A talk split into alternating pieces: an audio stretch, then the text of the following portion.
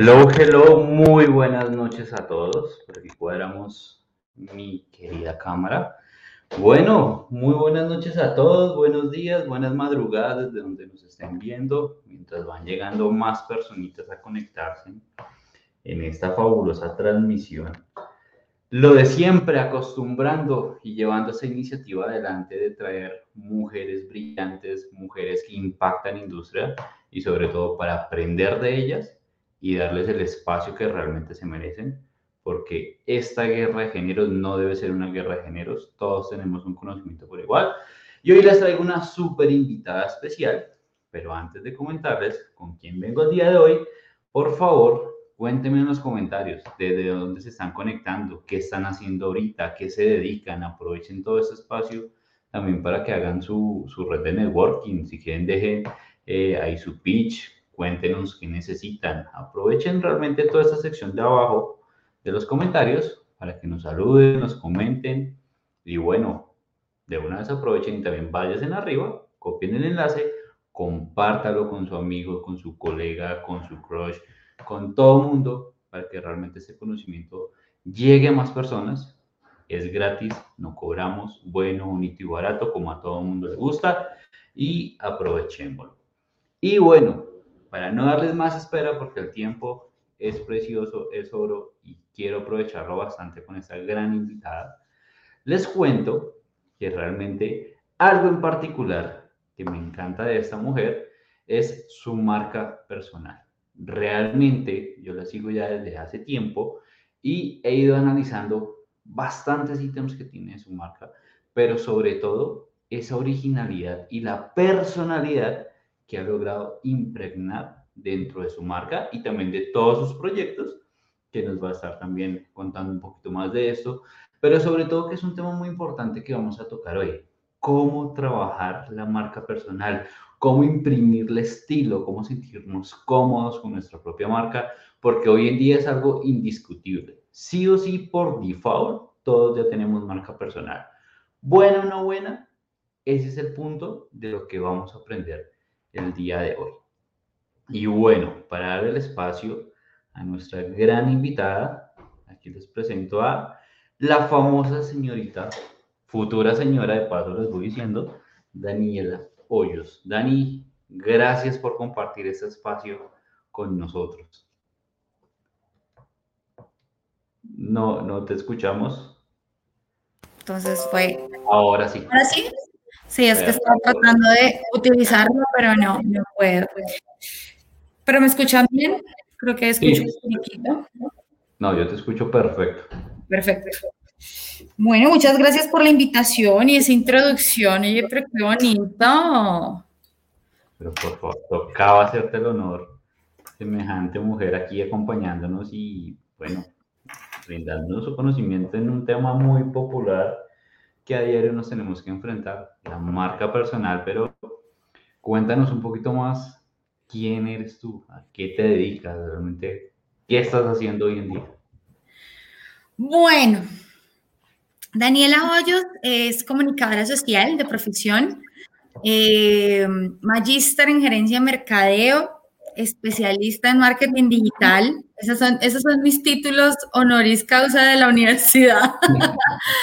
Pero en realidad yo creo que yo soy una persona que ama comunicar, es, ha sido la pasión de toda mi vida.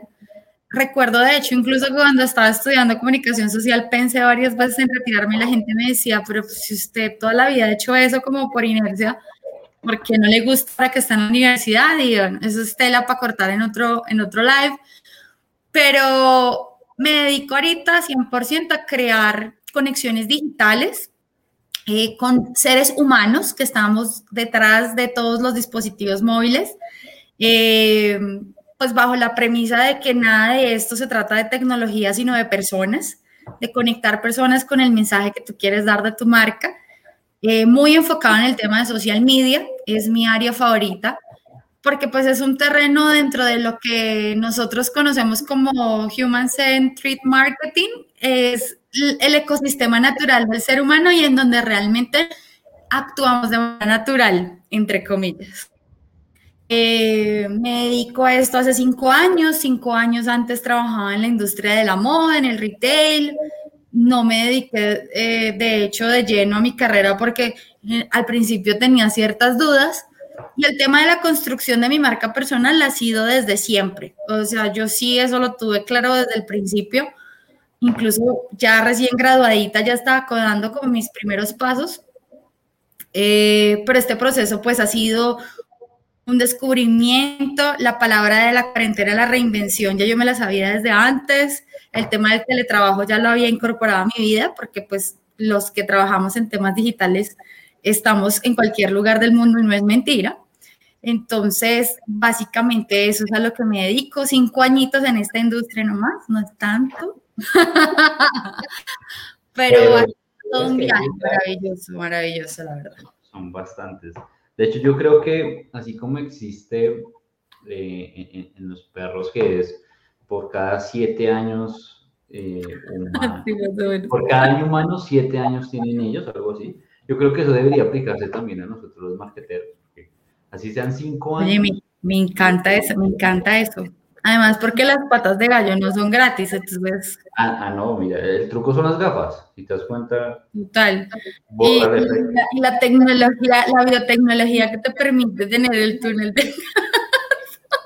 Ah, de paso te puedes tunear, o sea, es marca, si te das cuenta, mira, el azul te conecta y... Total, estás ahí súper brandeado. Por favor, tocaba hacer el honor hoy más para este tema que vamos a tocar. Ok. Y, bueno, yo quisiera arrancar con una pregunta y es, ¿cuál ha sido la evolución, desde qué punto cero partiste y a qué punto crees que estás hoy en tu marca personal? Aquí viene con preguntas. Sí, está, está, está profunda y sentimental, la verdad, la pregunta. Mira, el tema de la marca personal la primera vez que yo le escuché a alguien hablar de marca personal fue a una española, eh, porque ella precisamente tenía una conversación acerca de que las personas en Estados Unidos tenían muy claro que su marca personal era como el abanderado y todo lo demás. Y a nosotros como latinos nos daba mucha pena eh, empezar a desarrollar nuestra marca personal. Y más nos da pena por nuestro entorno natural de personas que nos dicen como, pero usted qué está haciendo, a qué se está dedicando, cuál es el rollo. Eso está ahí como cerca del 2010 más o menos. Yo en el 2010 creé mi primer logo, o sea, mi primer logo, Daniela Hoyos. Yo digamos que eh, mi objetivo en ese momento, la primera vez que emprendí, fue trabajar con el tema de la expresión social. Entonces yo decía, no, mi tema de expresión social, yo lo voy a trabajar directamente con mi marca personal porque yo sé que mi marca personal vende más que cualquier otra marca que yo crea. Ese fue el momento cero. Eso muy abanderado, muy tipo en esa época las fashion bloggers, Olivia Palermo que estaba dando sus primeros pasos, toda la información que nosotros teníamos y provenía eh, del tema, digamos, netamente americano y cómo ellos manejaban el tema de la marca personal. Entonces, pues ya indagando más en el tema español, yo dije, no, pues esto se parece más a nuestra realidad. Y ya ahí, a partir de ahí, empecé a encontrar otros autores, muy pocos en realidad en ese momento, que hablaban de marca personal y de desarrollo de marca personal en redes sociales. Y tuve mi primer blog, eh, y me lancé a hacer mi propio medio de comunicación en ese momento de manera muy, yo digo, la palabra va a ser muy chistosa, muy rupestre, pues no era nada especializado, pero yo sentí que eso iba a tener un, buen impacto. Yo en ese momento en una ciudad muy pequeña, no vivía en Bogotá, y digamos que como pólvora empezó a crecer eso, entonces había mucha gente que se burlaba. El principio fundamental del ser humano es que cuando desconoce algo se burla para poder sentir un poco de, no sé, se burlaban, pues yo decía, no, yo voy a seguir con este rollo. Y empecé a ponerle a mi marca personal apellidos. Entonces era, empecé Daniela Hoyos, eh, Souvenirs, no se me olvidan nunca jamás. Yo decía, pero yo ahora digo mi vida, yo por qué me puse eso, o sea, era una locura. Después empecé, ya me, ya me puse como apellido asesora de marketing, no sé qué. Y he ido mutando hasta llegar a ser simplemente Daniela Hoyos porque me di cuenta que la evolución de mi marca es todo lo que tú hablabas en la introducción, que te agradezco un montón esa percepción. Y es que yo, más allá del marketing, de lo que hago, pues yo soy una personalidad original y a mí me gusta proyectar eso. O sea, yo realmente, como principio fundamental, siempre he tenido el hecho de nunca ponerme máscaras, aunque sí momentos en los que, ha pasado. O sea, esto es lo que yo, lo que yo comunico, lo que yo transmito, pero pues hace parte del aprendizaje, ¿sabes? es un laboratorio y lo más importante desde el momento cero fue que a mí nunca me dio miedo hacer el ridículo. o sea, yo difícil. dispuesta a hacer el ridículo. Sigo dispuesta, yo creo que aún más dispuesta, porque con los años cada vez estoy más dispuesta a hacer el ridículo. Pero ese, ese fue el punto, hace ya 11 años, hombre. Es que, ¿sabes? E, e, eso que acabas de tocar me encanta porque, de hecho, aquí David nos está saludando David Orrego es un crack, casi que un amor platónico mío en marketing digital. De hecho, hoy con, con, Dani hablábamos de él. Y de hecho, con él también hacíamos reflexiones de, de, la marca personal y es la forma en que tú tomas, digamos, es decir, voy a hacer el ridículo, no es realmente en el contexto de la palabra porque te lo gozas. Y es donde yo digo, lo anulas inmediatamente. Realmente no es que vayas a hacer el ridículo, sino sencillamente te lo gozas. Tienes seguridad en que no haces el ridículo, sino estás transmitiendo tu esencia. Y yo creo que esa palabra a muchas personas los asusta. Es que me da miedo salir a hacer el oso o el ridículo, o me da pena, o lo que digo yo, salir y hacer muecas y que te vayan a juzgar es duro y sobre todo para una marca personal. Adicional porque la marca personal uno trata siempre de guiarse de alguien ah, ok, entonces si Dani empieza a usar, este tiene su feed muy bien organizado y publica una frase diaria y otra frase diferente, entonces uno va y hace lo mismo con su estilo y te vuelves también una inspiración. De eso, ese efecto es tan positivo que por eso yo brandí esta sala bien chévere porque dije, vamos a hablar de marca, ella también es muy espontánea, pues eso mismo lo, lo, lo tenemos que reflejar. Y parte de eso yo creo que perder el miedo, o yo digo más bien, destruirlo y acoplarlo a favor, eh, es una tarea dura. Y algo que me encanta de tu marca que yo aprendí y dije, tienes toda la razón, eh, y entrando ya en materia gruesa es, alguna vez yo sé que tú publicaste una reflexión, si no me equivoco, donde decías, realmente he pasado por un proceso en mi marca personal y entendí que la modelo, la mejor modelo que debe tener mi marca personal soy yo. Y desde ahí yo entendí, wow, con razón entiendo esa seguridad que tienes en tus fotos, con eso entiendo la seguridad en lo que publicas, la seguridad en que no te da miedo prender la cámara y colocar un filtro porque realmente entiendes que es lo mejor para ti. Sí. ¿Qué hay detrás de ese proceso? ¿Cómo llegaste a ese punto? ¿Cómo te transformaste? yo siempre que hago ejercicios de mercado personal, la gente se, se encuentra con, un, con una pared porque me dice, parce, esto parece una cita psicológica y no una asesoría personal. Y en realidad el tema radica en que, y yo sé que es muy trillado, parce, hay cosas en el marketing que se vuelven como un discurso de mil veces, pero lo que siempre es autoconocimiento.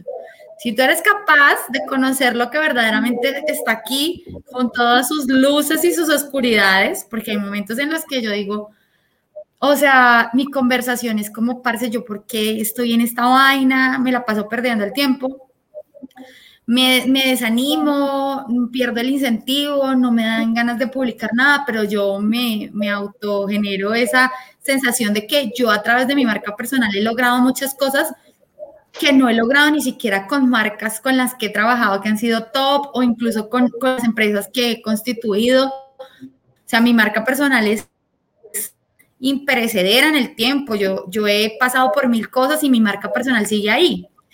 Eh, pero todo ese proceso ha sido prueba y error. O sea, hay mil cosas de las que yo hablo que a la gente le gustan y conectan y hay cosas que yo hablo que son el top y yo digo, oye, qué increíble esto. De hecho, mi reflexión siempre es que tú nunca hagas la ponderación de lo que tú vas a publicar como bueno o malo en tu perspectiva, porque no sabes lo que el público allá afuera realmente quiere, quiere de ti, quiere de ti como marca personal. Y hay algo doloroso entre las marcas personales y ahí es cuando tú dices, no, realmente es que en este rollo sí me lo tengo que tomar personal porque es que no hay nadie más con quien echarse otro cuento. O sea, cuando se trata de marca personal, sí, me lo tomo personal porque soy yo. Pero también hay algo, eh, y quiero rescatarlo con todo el sentido. No sé si conoces a Silvia Ramírez, que es una tesa. Ella maneja mucho el tema del coaching, eh, pero ella también habla de marca personal. Y ella una vez, recuerdo mucho, en una feria del libro, yo me le acerqué y ella me dijo, ay, qué chévere, no sé qué, me firmó el libro. Y en el momento en el que ella estaba compartiendo su proceso, ella decía, es que nosotros tenemos muchas máscaras y el tema radica en que nosotros no, no nos tenemos que sentir mal por ponernos esas máscaras para ser tu marca personal, la máscara para tu cliente, la máscara para tu pareja, la máscara para tu familia, es normal, hace parte del ser humano que tú tengas esas máscaras. Entonces yo decía, mm, interesante. Desde ese sentido, empecé a desarrollar mucho más lo que para mí representa mi máscara de marketera, que tú sabes, cuando yo hablo de marketing, yo soy desenfadada, me gusta regañar a la gente, le digo, ¿sabe qué? O sea, aquí no se podrán, pero es como, aterrizarlo siempre en un proceso de que el marketing no se trata de todo lo irreal que te han montado. Y eso me ha funcionado mucho para mi gremio, pero para personas que no saben nada de marketing me dicen como, parce, esa área de tu vida, qué bacano que la sabes, pero no tengo ni idea. Pero para esas personas hay otro contenido que yo creo y es el de los viajes, el de las frases, el de las, o sea, yo finalmente me he ido adaptando a cada uno de mis rubros y me ha parecido una nota al proceso. Cada vez me conozco más eh, y no me doy palos. Es el, eso también es otra cosa fundamental. ¿Sabes qué? Hay veces veo las historias y digo, parce, qué cantidad de huevonadas que acabo de decir, estoy muy loca. Como hay veces que ni las veo y digo, ay, qué carajos, o sea, finalmente en 24 horas no, no existirá y existirá en la mente de alguien, pero está bien, eso hace parte de mí también. Entonces yo me he liberado de todo eso, los vicios de los prejuicios, y algo muy valioso que he construido con mi marca personal es que yo siempre trato de generar interacción. Si tú me preguntas algo, yo siempre te voy a responder. Eh, voy a estar pendiente de tu contenido también y te respondo y te escribo. Entonces, mis relaciones construidas desde mi marca personal han sido para mí valiosísimas en el tiempo. Y eso es lo que me permite mantenerme siempre con ganas de, no, yo voy a seguir con esto, porque todos los días conozco a alguien diferente que llega a mi perfil por algo distinto, pero que se conecta con lo que yo hago y con lo que yo soy. Entonces, eso hace parte del proceso. Uy, y yo creo que algo muy importante es, mm, primero tocando un punto que me parece muy, chévere y es como e, e, esas máscaras que uno tiene, digo, ni siquiera es malo. No es, por ejemplo, cuando, no sé, un personaje favorito mío que es Iron Man, tiene sus diferentes armaduras, no deja de ser Tony Stark, pero se adapta al escenario. No dejas de ser hiper cool, en realidad, o sea, porque Tony Stark debe ser el mejor ejemplo de marca personal en el mundo. o sea, es, o sea, es demasiado top. No hay manera que a ti se te salga de la cabeza querer ser en algún momento de tu vida Tony Stark. Y eso también es, eso también es un top de las marcas personales. Y él cada vez, él, de hecho, él estando como Iron Man tiene un performance, siendo Tony Stark tiene otro. Incluso hay momentos que es tonto, pero hace parte de, lo que es Tony Stark. Entonces... Y, y, transmitir esa esencia, yo creo que reconocer lo que tú dices, aprender a conocerse y ir transmitiendo esas características que nos vuelve únicos es extremadamente importante. Por ejemplo, mucha gente sabe que yo soy muy irónico, muy sarcástico, y sobre eso también lo voy combinando en comentarios X que saco y no me concentro en que si lo dije mal o bien, hace parte de mí eh, y así mismo lo uso en la parte educativa. Me creo negocios y analogías que nada que ver, pero la gente lo va a entender. Al día de hoy me he creado el pan que la empanada de aguacate, un sinfín de cosas locas que se me ocurren, pero eso te va apropiando. Incluso hasta este y me pasó algo muy curioso. Estaba aquí afuera tomando once en mi oficina y llegó una colega y me dijo, ese uso yo lo conozco. Entonces imagínate, hasta punto de referencia para ubicaciones ya no va, va su marca. Y el chino del buzo azul a la izquierda voltee una cuadra más. Eso es extremadamente importante. Total. Ahora, algo que, me gustaría profundizar es, ¿tú qué crees que hoy en día eh, se, están equivocando a la hora de crear marcas personales? ¿Qué has visto que dices, esto ya se está volviendo tendencia y de alguna manera se debería frenar, eh, pues si uno evalúa todas las marcas que uno se encuentra al día? Algo que dijiste cuando empezamos a hablar, ¿me escuchas? Sí, sí, sí. Cuando empezaste a hablar acerca de, de, lo que me estabas diciendo, como de, de cuál fue el punto. Eh, ahí te fuiste un poquito.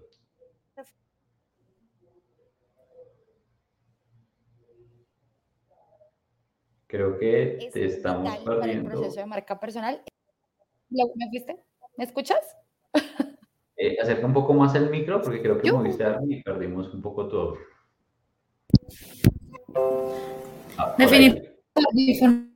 Amigo hoy. Ah, sí, Pero ellos. No te preocupes. Yo creo que el mayor error que estamos es que todos nos queremos parecer. ¿Me escuchas? Sí, sí, sí, te escuchamos. Sí. Todos, todos nos queremos parecer sale un, sobre todo lo digo en el segmento muy de marketing femenino, me ha pasado y es que encuentro el mismo contenido, el mismo, yo digo, pero esta gente, ¿qué, güey? O sea, es la misma, mismo de lo mismo, y todo se trata de un proceso de referenciación. Cada vez con un cliente le digo, dos, tres top, o sea, que tienes en tu te gustaría mucho, son las más que te gustan definitivamente lo que hacen. Hago el contraste porque siempre es importante tener una referencia, pero que no se vuelva como, ay, allá está ella y yo quiero llegar allá y estoy haciendo todo lo posible de manera casi idéntica para llegar a eso, porque pues finalmente, o sea, no es mentira, no hay absolutamente nadie igual que tú. Y entonces, eso es una frase muy trillada, porque todo el mundo dice como, ay, sí, todo el mundo, tú eres único, irrepetible y maravilloso.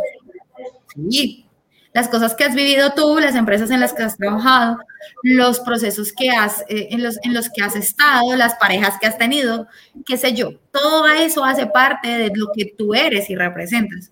Entonces, hay un lineamiento muy similar y eso hace que los perfiles se vuelvan aburridos. Y otra cosa es que en este mundo de las redes sociales y en el mundo del desarrollo de la marca personal, no solamente en redes sociales, sino en cualquier ámbito, la gente quiere parecer muchas cosas. Hay un curso en Platzi que es de, que es de, Freddy, que me parece extraordinario, está gratis por si le quieren ir a echar una chequeada en YouTube. Y él dice una frase que a mí me parecía irónica al principio, yo decía como, parce. Que él decía, parezca incluso antes de que sea, pero haga todo lo que tiene que hacer para ser.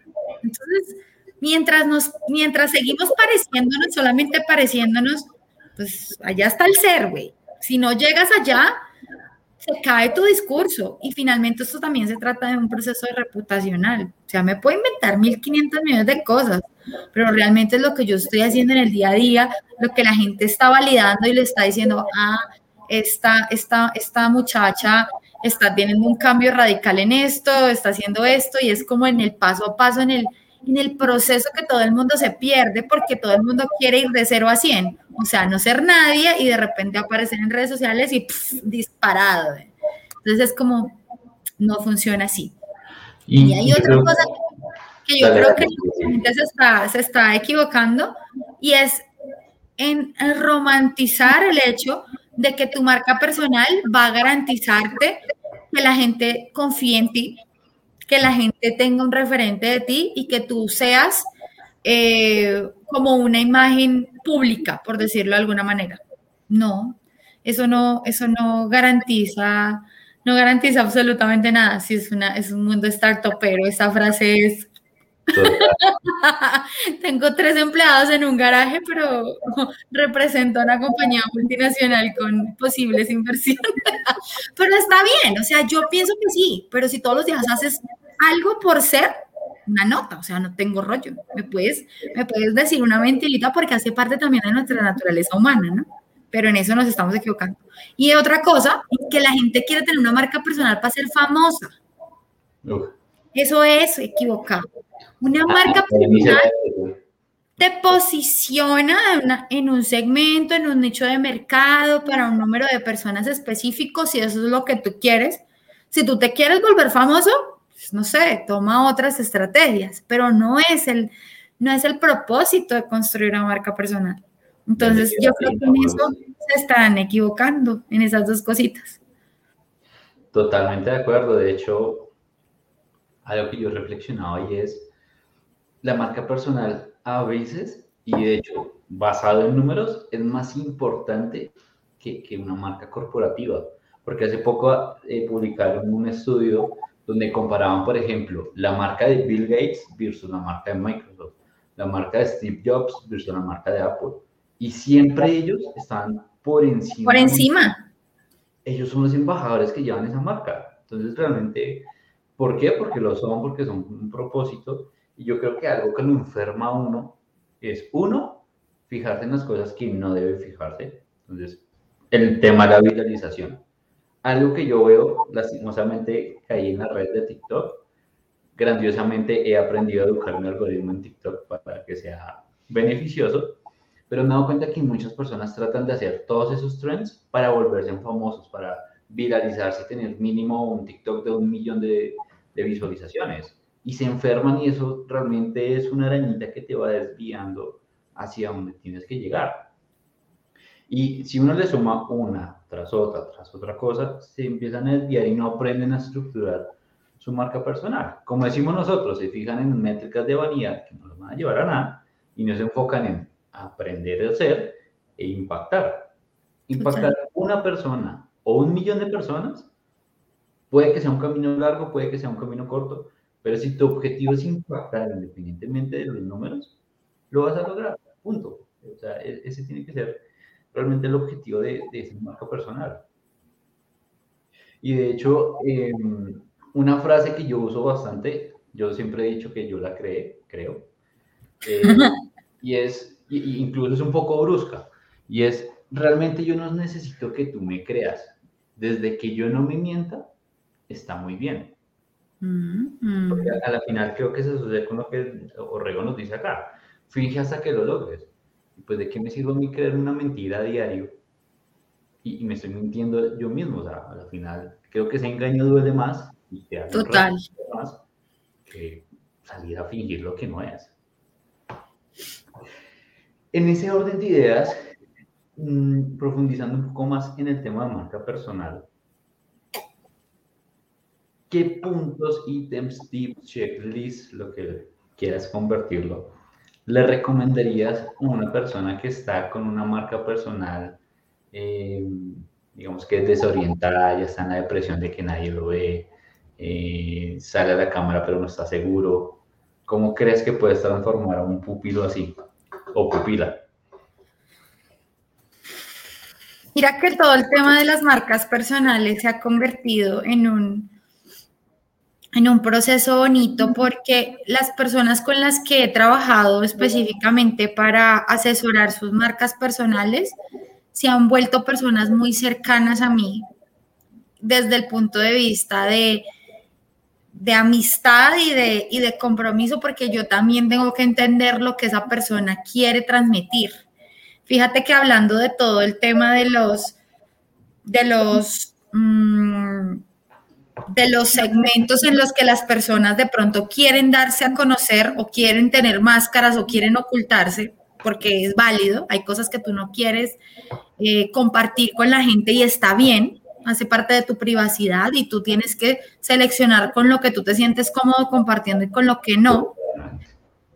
Ha sido un proceso en el que yo tengo una estrecha amistad y eso se trata de que tú también crees los espacios eh, para que con una persona que se sienta perdida, pues se siente y defina como cuáles son esas cosas que lo limitan.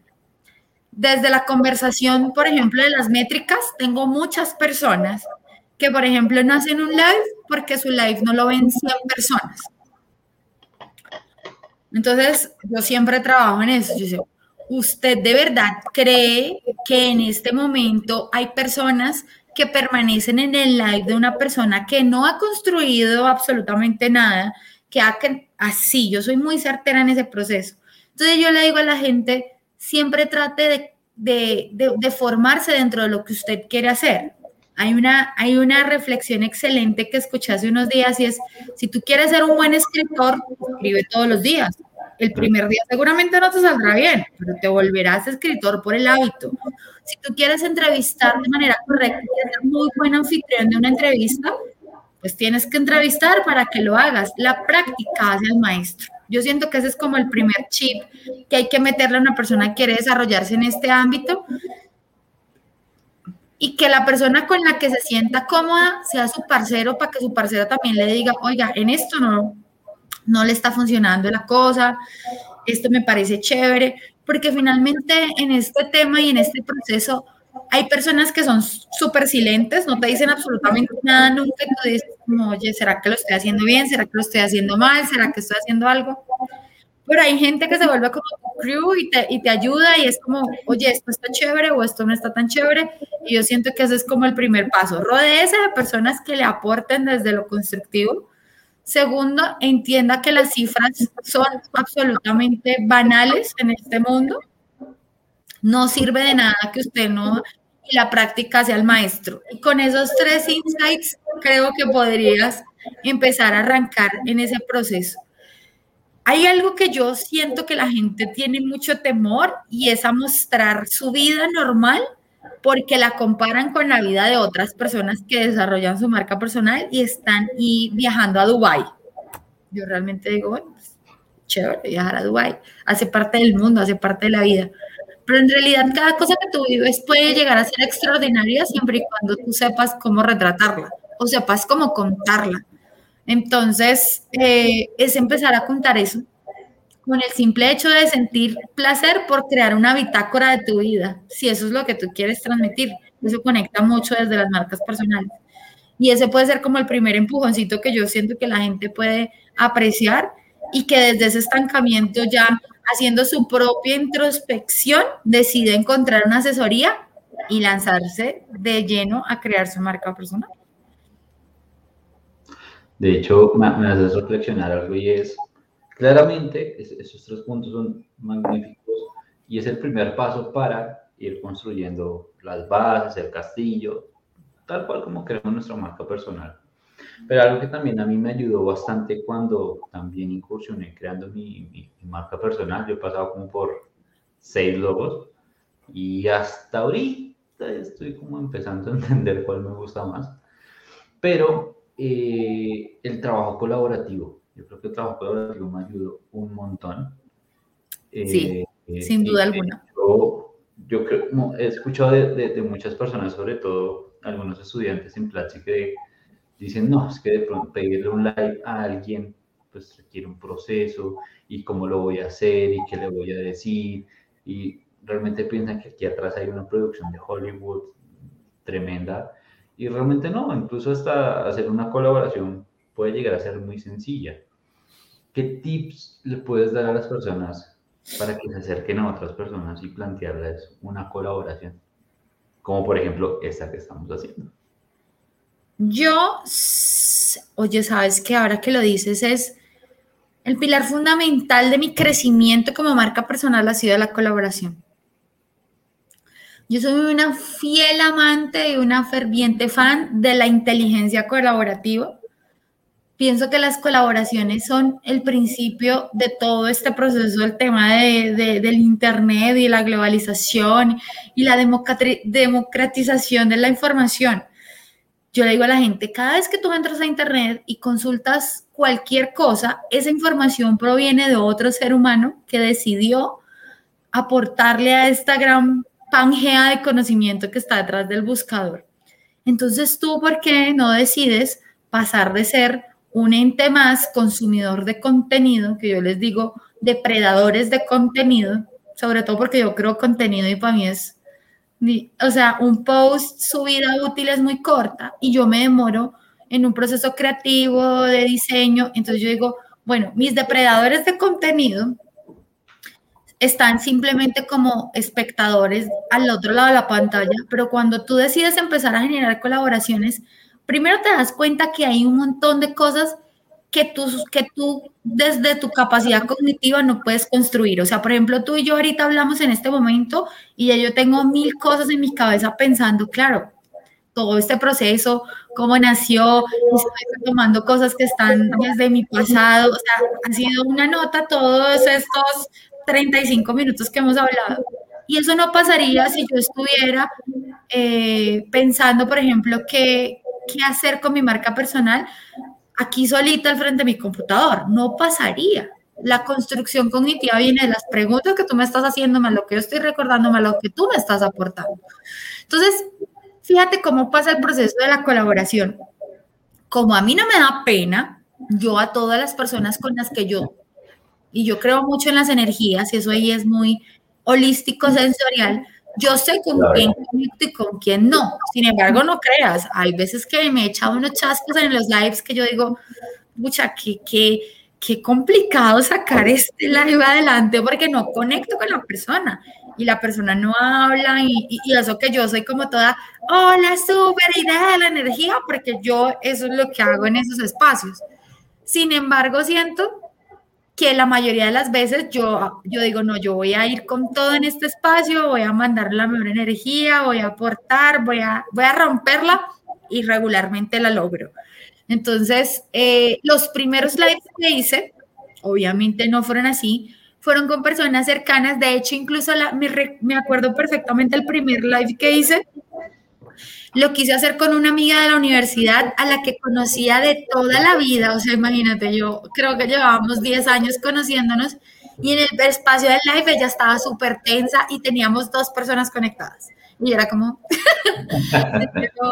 o sea, olemos. Y no, y nosotras somos súper amigas. Entonces yo decía, yo voy a salir de mi círculo de amistades. Y empecé a crear colaboraciones con otras personas que no me conocían que además apreciaban mucho el, tema de que yo me les acercara, que yo quisiera abrir ese espacio. La pandemia fue el hit de mi vida para el tema de colaboraciones, porque como todos estábamos en casa buscando espacios en donde nos sintiéramos un poco más reconfortados con toda la situación de la cuarentena y todo lo demás, creé esas colaboraciones y a decir verdad, generé espacios con cualquier tipo de persona, ¿sabes? Era depredadores de contenido. Me encanta. Eh, el tema con, con, con, eso fue que yo no filtré todas las personas que quisieron acercarse a mí, crear ese espacio de, de, de colaboración, le abrí las puertas, yo dije como no, y de todas las personas generé un aporte. Y sabes qué? Hay otra cosa fundamental y es que me abría la posibilidad de que cualquier persona con la que yo hiciera una colaboración tenía algo que enseñarme.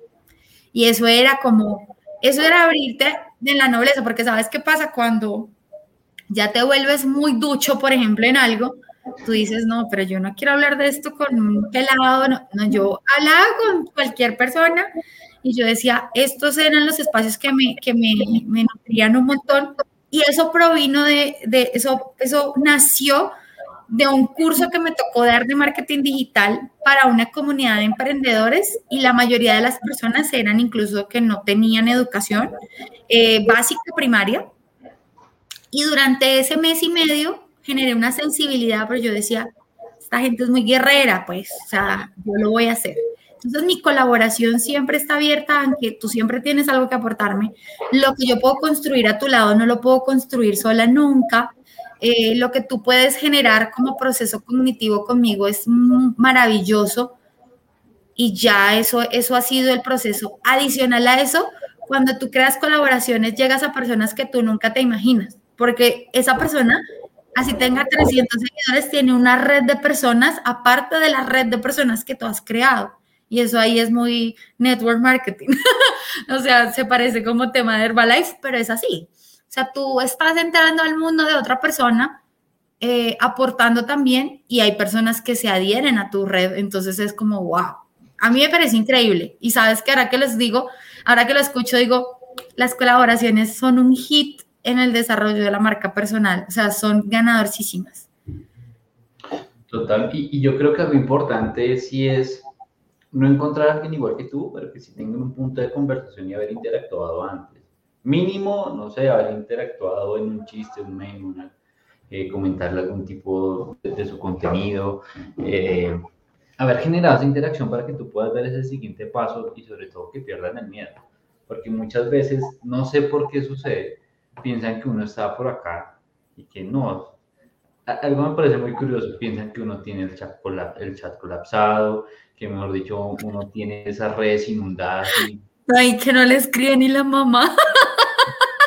Nunca me imaginé que me, me contestaras mil gracias y digo, bueno, chévere que uno se sienta así influenciado. Ok. Pues normal. Soy famoso, mamá. Estoy triunfando. Totalmente. Y algo que me encanta, algo que yo hablaba con, muchas personas que nos están viendo acá, digo, aquí hay un, un círculo invisible entre marqueteros que se ha formado y es con Dan interactúo, con David Orrego interactúo, uno que otro sí nos interactuamos de manera invisible, que todos nos tenemos en ese radar, y eso es importante, porque esa interacción nos ayuda a generar este tipo de, de conversaciones y de espacios, y las recomendaciones, atrévase. Lo peor que va a pasar es que te digan no, ignoren o que te den visto, y pues nada que un buen tequila solucione, y ya, sigue, continúa.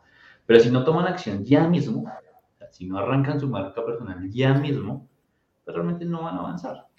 Con una sola acción diaria que hagan en su marca, al final del año son 365 acciones de su marca personal, creo que eso ya es un número bastante grueso. Y ahora quiero tocar un tema, vámonos para el otro lado oscuro, y es dentro de todo tu recorrido, ya sea con tu marca o con otras marcas, te has enfrentado al famoso escenario del plagio porque hace poco yo me encontré un caso con una influenciadora en Brasil. Wow. Y muy. Es impresionante. Creo que te perdimos, Dani. Sí, ¿ya volví? Sí. ok. ¿Cómo te veo con ese tema del plagio? Mira que como en... Eh, recuerdo que en ese momento no fue con mi marca personal, yo tenía una clienta influenciadora que ahora es mi amiga personal, pero en ese momento yo decía, esta vieja es inmamable. o sea, era una cosa terrible. Y mm, empezamos a generar contenido muy top eh, de hecho, ella es súper amiga cercana de Gaby Castellanos, entonces Gaby Castellanos le hacía su, y yo creaba contenido, yo decía, esta vieja tiene unas ideas absurdamente locas, yo entraba a las reuniones y yo no me lo podía creer.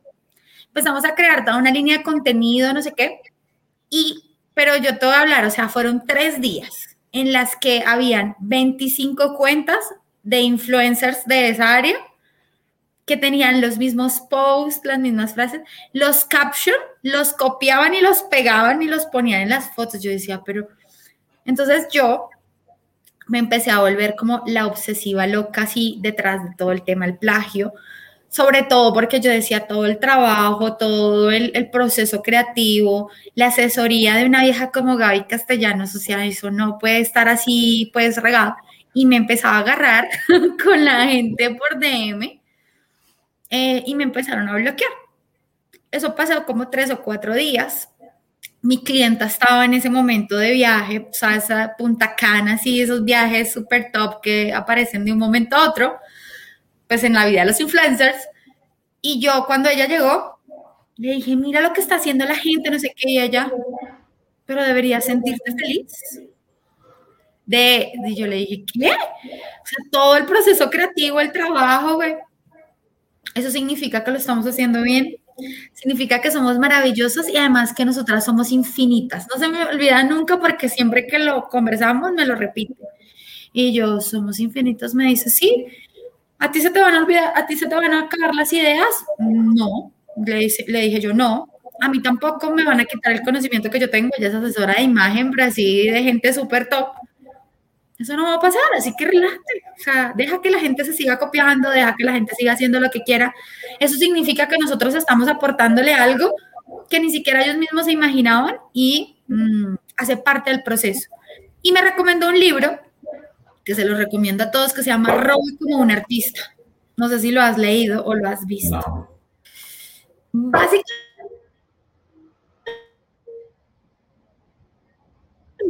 el, eh, el autor dice que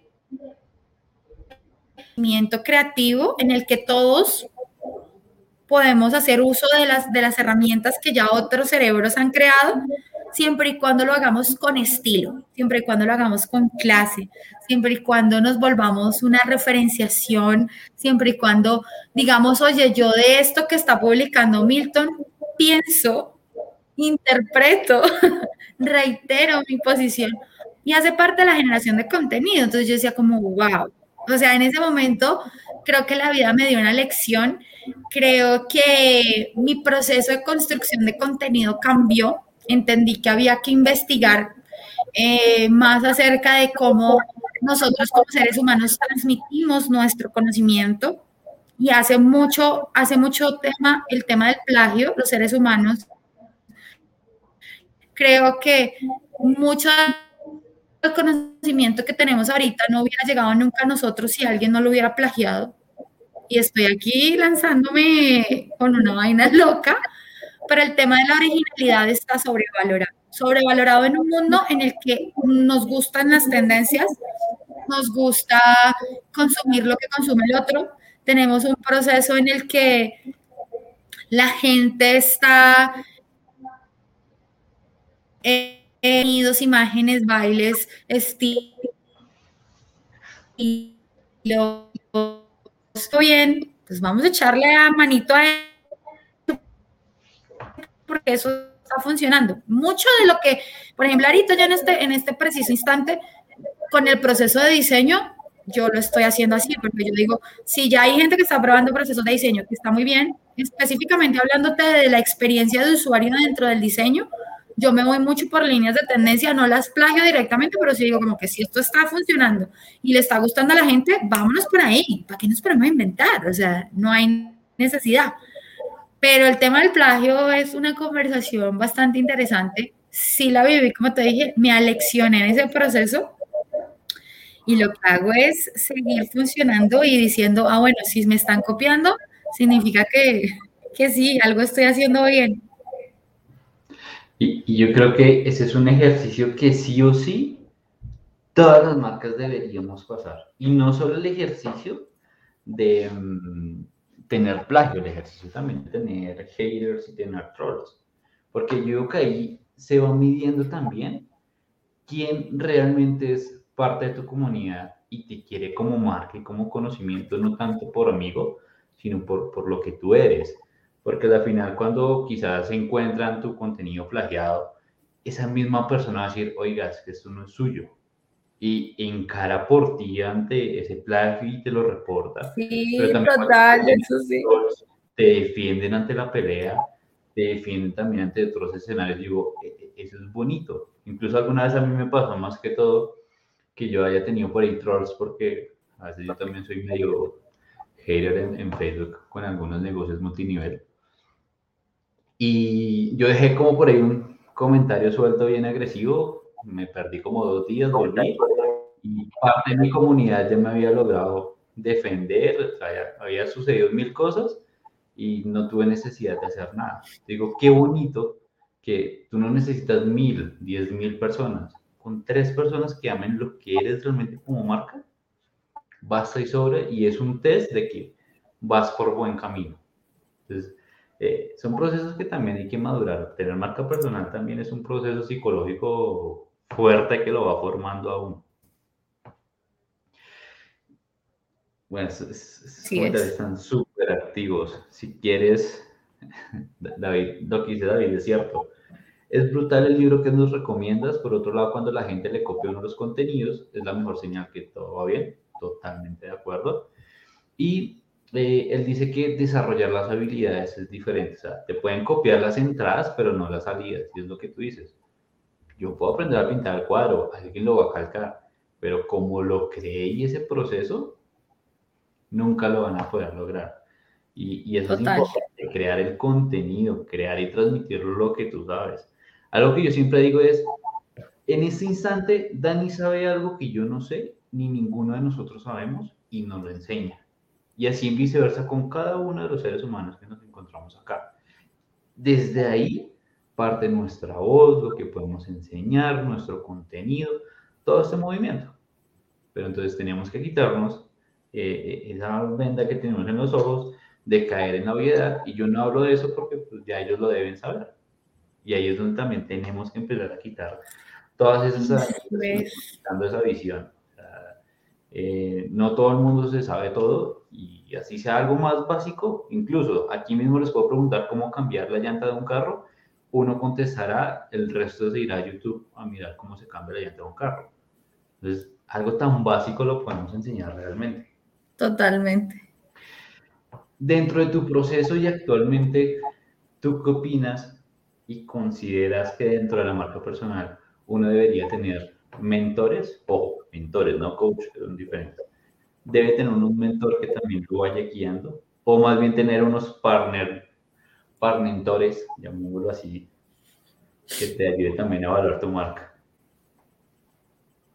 Esa es una pregunta particular, mm, particularmente importante porque yo, digamos que en el proceso de mentoría, siento que hay muchas conversaciones. Eh, y, es que cuando tú buscas un mentor, siento que pierdes un poco el rumbo porque el mentor siempre va a tratar de imprimirte parte de lo que él ha desarrollado, sobre todo en este tema pues, si él es el Sherpa de tu marca personal, eh, llega un momento en el que él te va a decir cómo deberías hacer esto y no y yo siento que ahí hay un poco de confusión. Yo te soy súper franca, Milton, siento que es el tema de la marca personal es un espacio muy autodidacta. Si te soy supremamente franca. Digamos que a nivel gráfico, a nivel de pronto de, de colorimetría y de que tú puedas de pronto jugar con lo que tú quieres, sí podrías buscar, por ejemplo, si no tienes nada de conceptos gráficos en tu cabeza, una persona que te ayude desde lo gráfico y como desde lo que te quieres ver pero en el tema verdaderamente de lo que tú eres como contenido y cómo lo quieres comunicar, tal vez otra guía. Pero en cómo vas a construir eso, no lo tengo muy claro. Capaz y, eh, y ahí me dirán y pronto es como un arma de doble filo. Pero yo te voy a decir, por ejemplo, para mí una de las marcas personales más potentes que existen y seguramente tendrá un equipo de marketing detrás pero yo siento que ella ha generado su, lo que ella es como marca personal. Y es mi completamente segura que ella se sentará con su equipo de marketing y habrán cosas en las que ellos aporten desde el punto de vista de imagen, de proyección, de medios, de relaciones públicas, pero ella es la constructora de su marca personal. O sea, no hay nadie mejor que interprete tu mundo y lo que tú quieres comunicarle a ese mundo que tú mismo. Entonces, el tema de las mentorías, yo ahí sí invito mucho a la gente como hágalo solito al principio, ya cuando esté como en un espacio, empiece a buscar el tema, empiece a no sé qué. De hecho, yo incluso doy asesorías de marca personal. es muy chistoso porque voy en contra de mi propia, de mi propio, digamos, segmento de negocio, pero es porque eso disminuye la capacidad de frustración que tú sientes después, cuando tú dices, pero yo ya me asesoré, pero yo ya hice, pero ya yo me tomé la foto con el blazer, con los, con los, con los brazos cruzados, enfocando, empoderada, porque eso no eres tú, o sea, te estás disfrazando.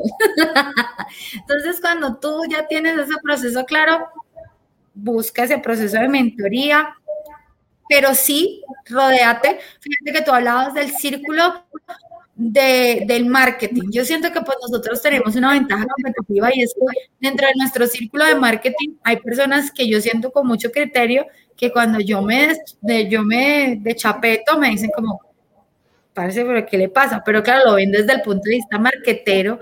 Entonces yo digo, ah, perdón, sí, me por acá. o, o, o, de pronto alguien desde lo gráfico me dice como, no, parce, eso no está, entonces ya ahí uno tiene un criterio profesional, entonces uno como que ahí se acomoda más. Pero sin embargo, pienso que al principio uno debe ser como lo que uno es y empezar a arranque, arranque, hágalo ya, sin, tanta, sin tanto rollo. Oye, y, y, hablando de este tema, se me viene a la mente otro tema y es, ¿qué tanto aconsejas invertir en la marca personal? Porque claramente están los que contratan su estudio fotográfico, que le invierten también en la millonada y no, no son conscientes de que hay que estar renovando ese estudio fotográfico. Eh, ¿Qué tanto crees que uno debería estar invirtiendo en la marca personal? Hablando de manda a diseñar su logo, no sé, papelería, el pusito, la toma de fotos, eh, todo lo que, o sea, por detrás sí hacemos la sumatoria de todo lo que uno usa, también es como otro, otro hijo independiente digital. Mira que yo al tema de la sesión de fotos, sí le digo a la gente que invierta desde el principio, ¿sabes por qué? Porque la sesión de fotos es reveladorísima para la marca personal. O sea, uno después de que ve sus fotos dice como, pero ¿qué es lo que yo estoy proyectando en esto? La fotografía es uno de los procesos de autoconocimiento más grandes que tiene el ser humano y por eso es que las selfies son tan famosas, porque las selfies nos, nos hicieron de nuestro cerebro reptiliano entender que nosotros nos reconocemos, sí, sí, cuando nos vemos en nuestro reflejo. Tú no puedes verte tu cara si no te ves en una cámara o te ves en un espejo. Yo a eso sí le digo, ¿sabe qué? Invierta en la plática que otro. O sea, de hecho, tú puedes ver la evolución de una marca personal por el nivel de fotos que se va tomando la persona. Y de primerazo, así tengas el fotógrafo más top, de primerazo no te salen las fotos más chéveres. ¿Por qué?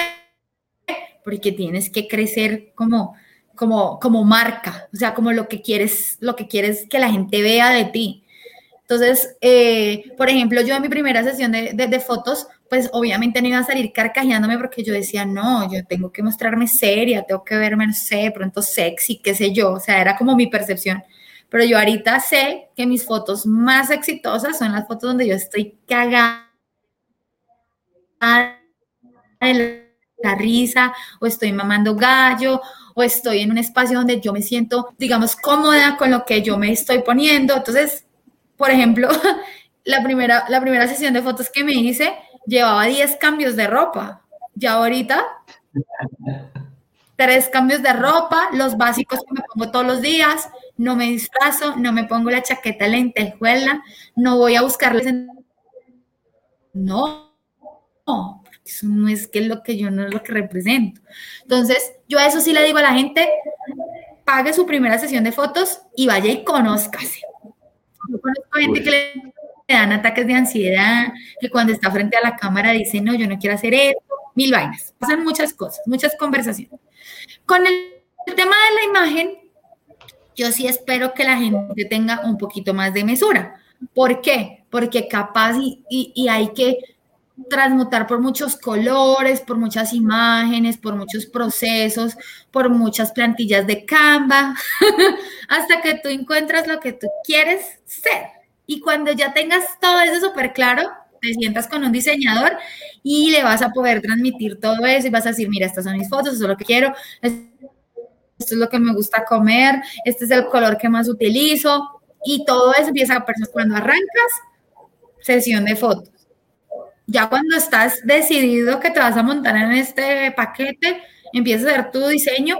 Y lo último, escúchenlo bien, señores, lo último, su página web. O sea, yo digo como que, eh, sabes que ese autoconocimiento, entonces, claro, cuando no tienes tu tus fotos cool, cuando no tienes tu tema de diseño cool y te montas de marca personal a crear un sitio web o una landing page o lo que quieras, pues estás muy deschocoloco y ahí es cuando la gente empieza a darse palo no, pero esto no me representa, pero esto no me gusta. Finalmente eso es tu activo digital, ¿no? Lo puedes cambiar, pero pues hazlo etapas, etapas de conocimiento. ya está en YouTube, o sea, ya ahí vas evolucionando, pero ese es un proceso de conocimiento. Incluso, es que también el desarrollo de la marca personal te va enseñando muchas cosas y, con el tema de las fotos, o sea, el, aprender a posar, el aprender cómo te sientes más cómodo, cómo conoces tu ángulo. Y es curioso porque ya después de que pasas varias sesiones, me, pasó a mí hace poco de un curso que me invitaban a grabar y tenían que hacer una toma de foto. Entonces me dijo, listo, te voy a tomar una foto, y yo de una ya. y el fotógrafo me dijo, pues ya, ya, ya, te conoces, la tienes clara. Y yo, después de que tú pasas todo un proceso donde sacas la peor foto que tú dices, no la vuelvo a publicar, es algo necesario. Y al final la marca yo creo que debe ser demasiado dinámica, muy dinámica porque como seres humanos cambiamos demasiado nuestra esencia siempre va a ser la misma, pero como seres humanos, yo vengo de un color verde con azul, hoy en día soy así, todo fluorescente, rosado, morado, no me da miedo usar ese tipo de colores y los amo y me encantan. Y, y, evalúen eso, miren, azul, o sea, y en, eso sí, sí te doy toda la razón. Y, uy, Dios, el tiempo se pasa volando. Ya para ir cerrando, volando. me gustaría hacer Total, no, aquí la estamos pasando sabroso. Em, para ir cerrando, sí me gustaría hacerte una pregunta, es, si te lograras, lograras viajar en el tiempo, al pasado, hace cinco años que arrancaste todo este camino, ¿qué corregirías y qué no corregirías y le darías esos tips a tu yo del pasado en marca personal? Imagínate que hace cinco años cuando yo decidí empezar ya como de manera seria y sensata el tema de marca personal, yo contaba con la posibilidad de crear mucho material audiovisual porque el que en ese momento pues era mi jefe, quería que yo saliera en todos los videos corporativos, quería que yo hiciera videos de hijo mil vainas y todo, y tenía equipo, tenía mi productor audiovisual, la escena era que me tocara con el celular y editar en InShot, no. O sea, era que yo tenía a disposición en ese momento un equipo de personas que me podían ayudar. Eh, pero pues yo trabajaba para otra marca, ¿no? Cuando empecé como, como ya a decir de manera, y me arrepiento no haber, no haber dispuesto de esa herramienta porque finalmente se vuelve como en tu banco y es como el proceso normal y natural en el que tú te vuelves muy bueno, sobre todo desde el punto de vista audiovisual. Caramba, o sea, si hay algo de lo que yo me arrepiento en mi marca personal, es en no haber creado contenido audiovisual permanente. O sea, yo en ese momento hubiera, hubiera generado un canal de YouTube y otra sería la historia en este momento, porque yo siento que tengo muchas cosas que decir eh, y podría estar monetizando, por decirlo. Eso me arrepiento. pero desde otro sentido, y porque me volví muy mono, monoplataforma, o sea, yo soy una férrea enamorada de Instagram, entonces yo soy súper instagramera, eh, y yo no he probado la multicanal, multicanalidad, entonces eso también me, me, genera conversaciones porque digo, capaz si la gente en Instagram está buscando otras cosas, y de pronto eso no ha generado eh, el crecimiento que de pronto yo, yo quisiera tener aunque yo el crecimiento que he tenido lo agradezco y, me siento profundamente, a veces digo, a veces incluso conmovida con las cosas que la gente me dice, como, oye, de hecho hace unos días, y, lo voy a comentar acá, falleció un amigo que dice, un Insta friend que yo lo llamo, él era súper LinkedIn, lo conocí en LinkedIn, pero en realidad nos empezamos a relacionar en Instagram, en LinkedIn, y nos empezamos a relacionar en Instagram y falleció y en ese día que falleció empecé a revisar nuestros chats y me decía, yo decidí empezar a trabajar eh, en mi marca personal en redes sociales después de que te conocí. Entonces yo decía, sí, una, claro, estaba la sensibilidad del espacio, pero yo decía, no, si yo logro eso con una persona, me importa un rabo si no tengo 50 mil seguidores. O sea, yo me siento feliz y conforme con eso. Me arrepiento de no haber creado más contenido audiovisual permanente, eso sí me arrepiento, pero pues nunca es tarde y lo empezaré a hacer algún día. Totalmente de acuerdo. Yo, yo creo que um, algo que no sé si la palabra es recriminarnos, pero creo que todos tenemos esa sensación de pude haber creado mucho más contenido, pero no lo hicimos. Y ahorita sí somos más conscientes de, lo que puede llegar a pasar. Total, parce. O sea, yo no sé si te pasa, pero a veces buscas cualquier cosa, como cómo apretar la tuerca del soporte de tu, de tu televisor, no sé. Y buscas videos en YouTube del 2016, tienen 5 millones de vistas y lo sigues viendo y te sigue siendo útil. De eso me arrepiento, de no haber hecho eso. Pero pues bueno, ya empezaré. Uno, se cuestiona. Yo, yo podría hacer algo mejor, pero no lo hago y el video sigue corriendo. Exacto. qué mediocre está esto, pero no, qué nota, me solucionó mi problema. Y ya, ya para cerrar, sí quiero hacerte una pregunta muy importante y también es parte de, no es tanto movimiento, pero sí como de mi iniciativa de traer aquí al escenario más y más y más mujeres para que brillen y para que nos compartan su conocimiento, porque pienso que también varias industrias están muy monopolizadas por los hombres y creo que no debe ser así. Y dentro de todo tu recorrido, tú has logrado abrir industria, abrir espacio, hacer notar tu voz. Y quizás todas esas mujeres que están afuera y no han logrado encontrar su escenario, quizás no lo no lo logran hacer, quizás algunos hombres pasan por encima de ellas eh, intentando hacer sus proyectos. ¿Qué le podrías aconsejar desde tu punto y adicional? Porque la has guerreado y has logrado hacer notar tu voz y pues bueno, aquí tuve el honor de haberla traído.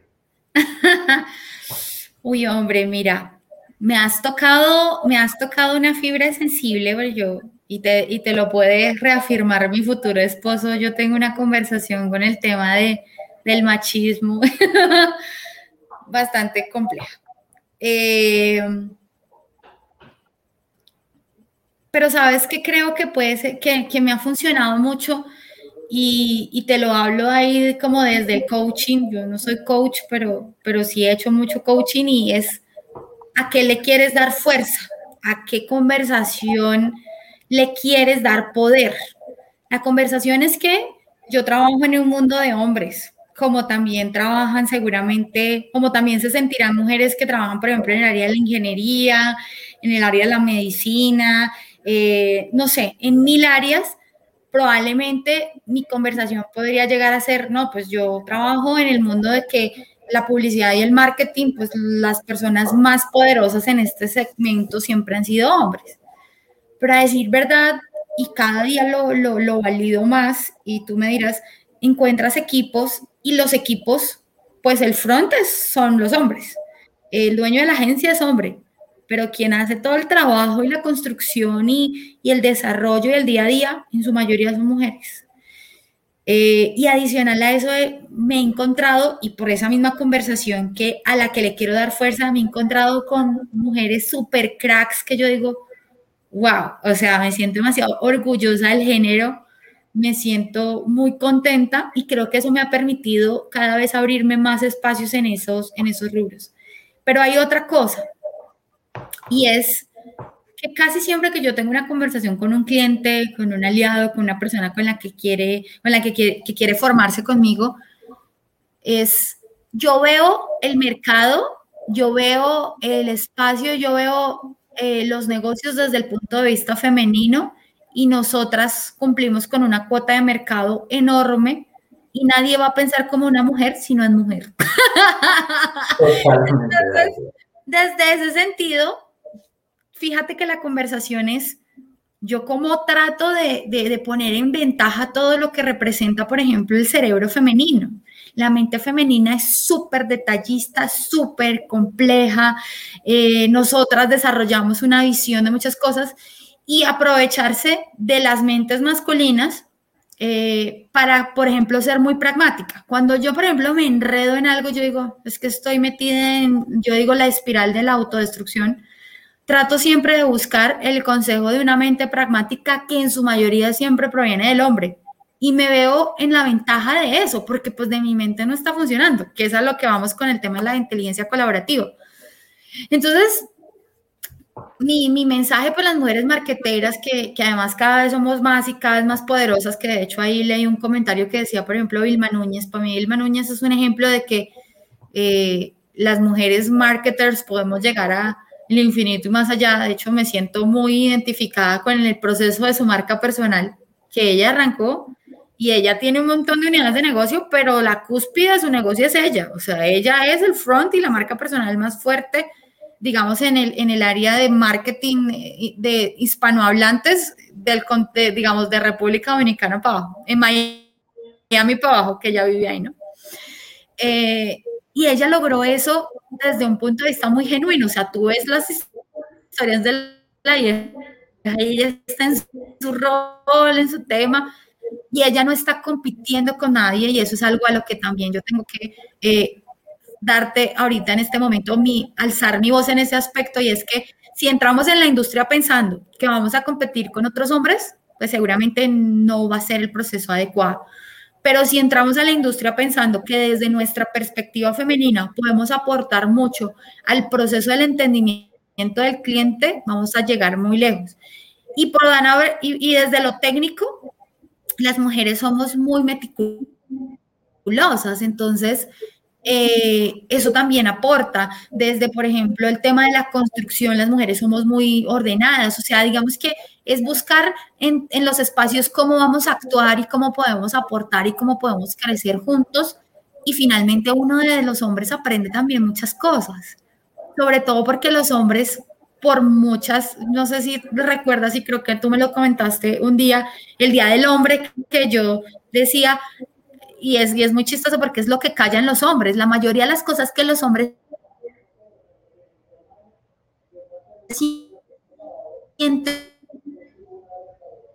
no las dicen. Entonces uno cuando el proceso, muy románticamente, habrán espacios en los que tú dices, es que este man es un machista, este man me quiere pisotear, y todas esas conversaciones también provienen de ti, de lo que tú estás atrayendo.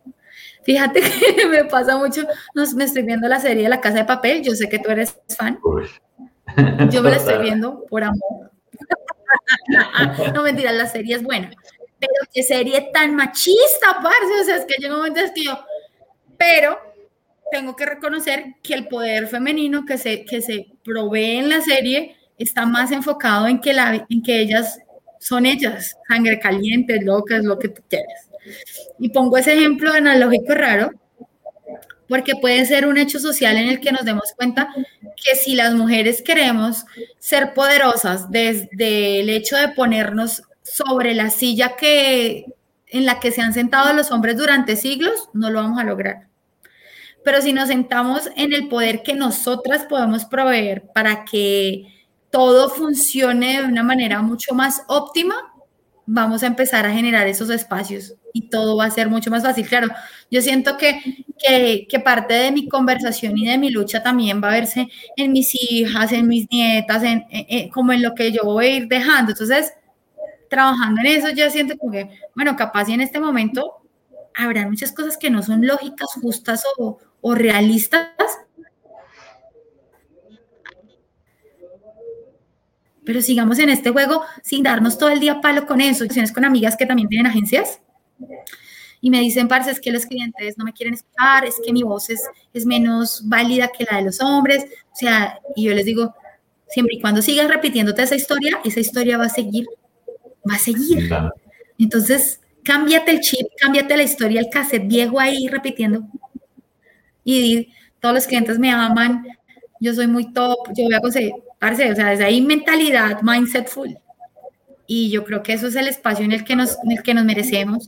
Creo que el marketing está creciendo de una manera exponencial que ni siquiera nosotros mismos nos podemos dar cuenta. Y las mujeres estamos haciendo parte de ese proceso también de manera exponencial. Así que créanse el cuento y adelante. Totalmente de acuerdo. Y yo siempre lo he recalcado, lo seguiré manteniendo y lo vivo a diario. Y mi, mi, socia realmente le da una estructura, infraestructura y soporte a, la compañía hoy en día que yo solo no podría. y hay que reconocerlo y hay que atribuirlo. O sea, realmente Lorena, o sea, sin ella no, no estaríamos hoy en día en cómo estamos. Y es un trabajo 50-50, pero sin el 50 de ella, yo sería un 50 menos, incluso más bajo. Entonces, por esa iniciativa también, yo pienso que ese equilibrio siempre tiene que estar. Y de hecho ahí, no, les voy a hacer spoiler, pero en la quinta temporada de La Casa de Papel muestran la fortaleza de la mujer y esa barraquera que tiene una forma extraordinaria. Dios ya, no, no duermo hoy para ver esa temporada, porque todavía hoy vamos en la cuarta o la tercera. No, estamos en la tercera, la tercera. Cuando llegues a la quinta, yo se la hace aquí el nudo. Pero bueno. ¿Será la reivindicación de la serie? Espero que sí. Espero que sí. Yo tengo un 99% que sí, está realmente la quinta lo deja uno con todo revolucionado más que todas las series anteriores. Totalmente garantizado. Ok, ok. Mil, mil, mil gracias por compartir este escenario conmigo, por acompañarnos aquí en mi red favorita, que es LinkedIn. Por favor, todos síganla. Eh, ahí abajo yo les dejé el arroba, soy Daniela Hoyos. Vayan, síganla, realmente crea contenido muy chévere. Eh, comparte un montón de historias, es muy dinámica y yo sé que sí o sí algo van a aprender de ella siempre que vayan y visiten su, perfil. Mil gracias, que una vez que me haces haber compartido aquí con nosotros. Ay, muchas gracias a ustedes y prometo ver mis cursos de Platzi del profe Milton Suárez para empezar a manejar LinkedIn como debería ser. Y, ahí les hago un spoiler, 21 de septiembre se lanza otro cursito por ahí que grabé, entonces pendientes por ahí en plata. ¿También de LinkedIn? Eh, tiene LinkedIn y se viene otro más especializado en LinkedIn, pero ahí poco a poco les voy soltando los spoilers. Pronto veremos ya a este hombre como referente en Latinoamérica del manejo de esta plataforma. Ojalá, pero Gracias a ti por esta invitación. Oye, me encantó conversar contigo. No, a ti, mi Dani, muchas gracias a todos los que nos acompañaron hasta aquí. Vaya, tomen tinto, sigan viendo sus series, cenen, desayunen desde donde nos estén viendo. Mil gracias y nos vemos la otra semana con otra invitada especial. Que tengan un excelente resto de noche. Bye.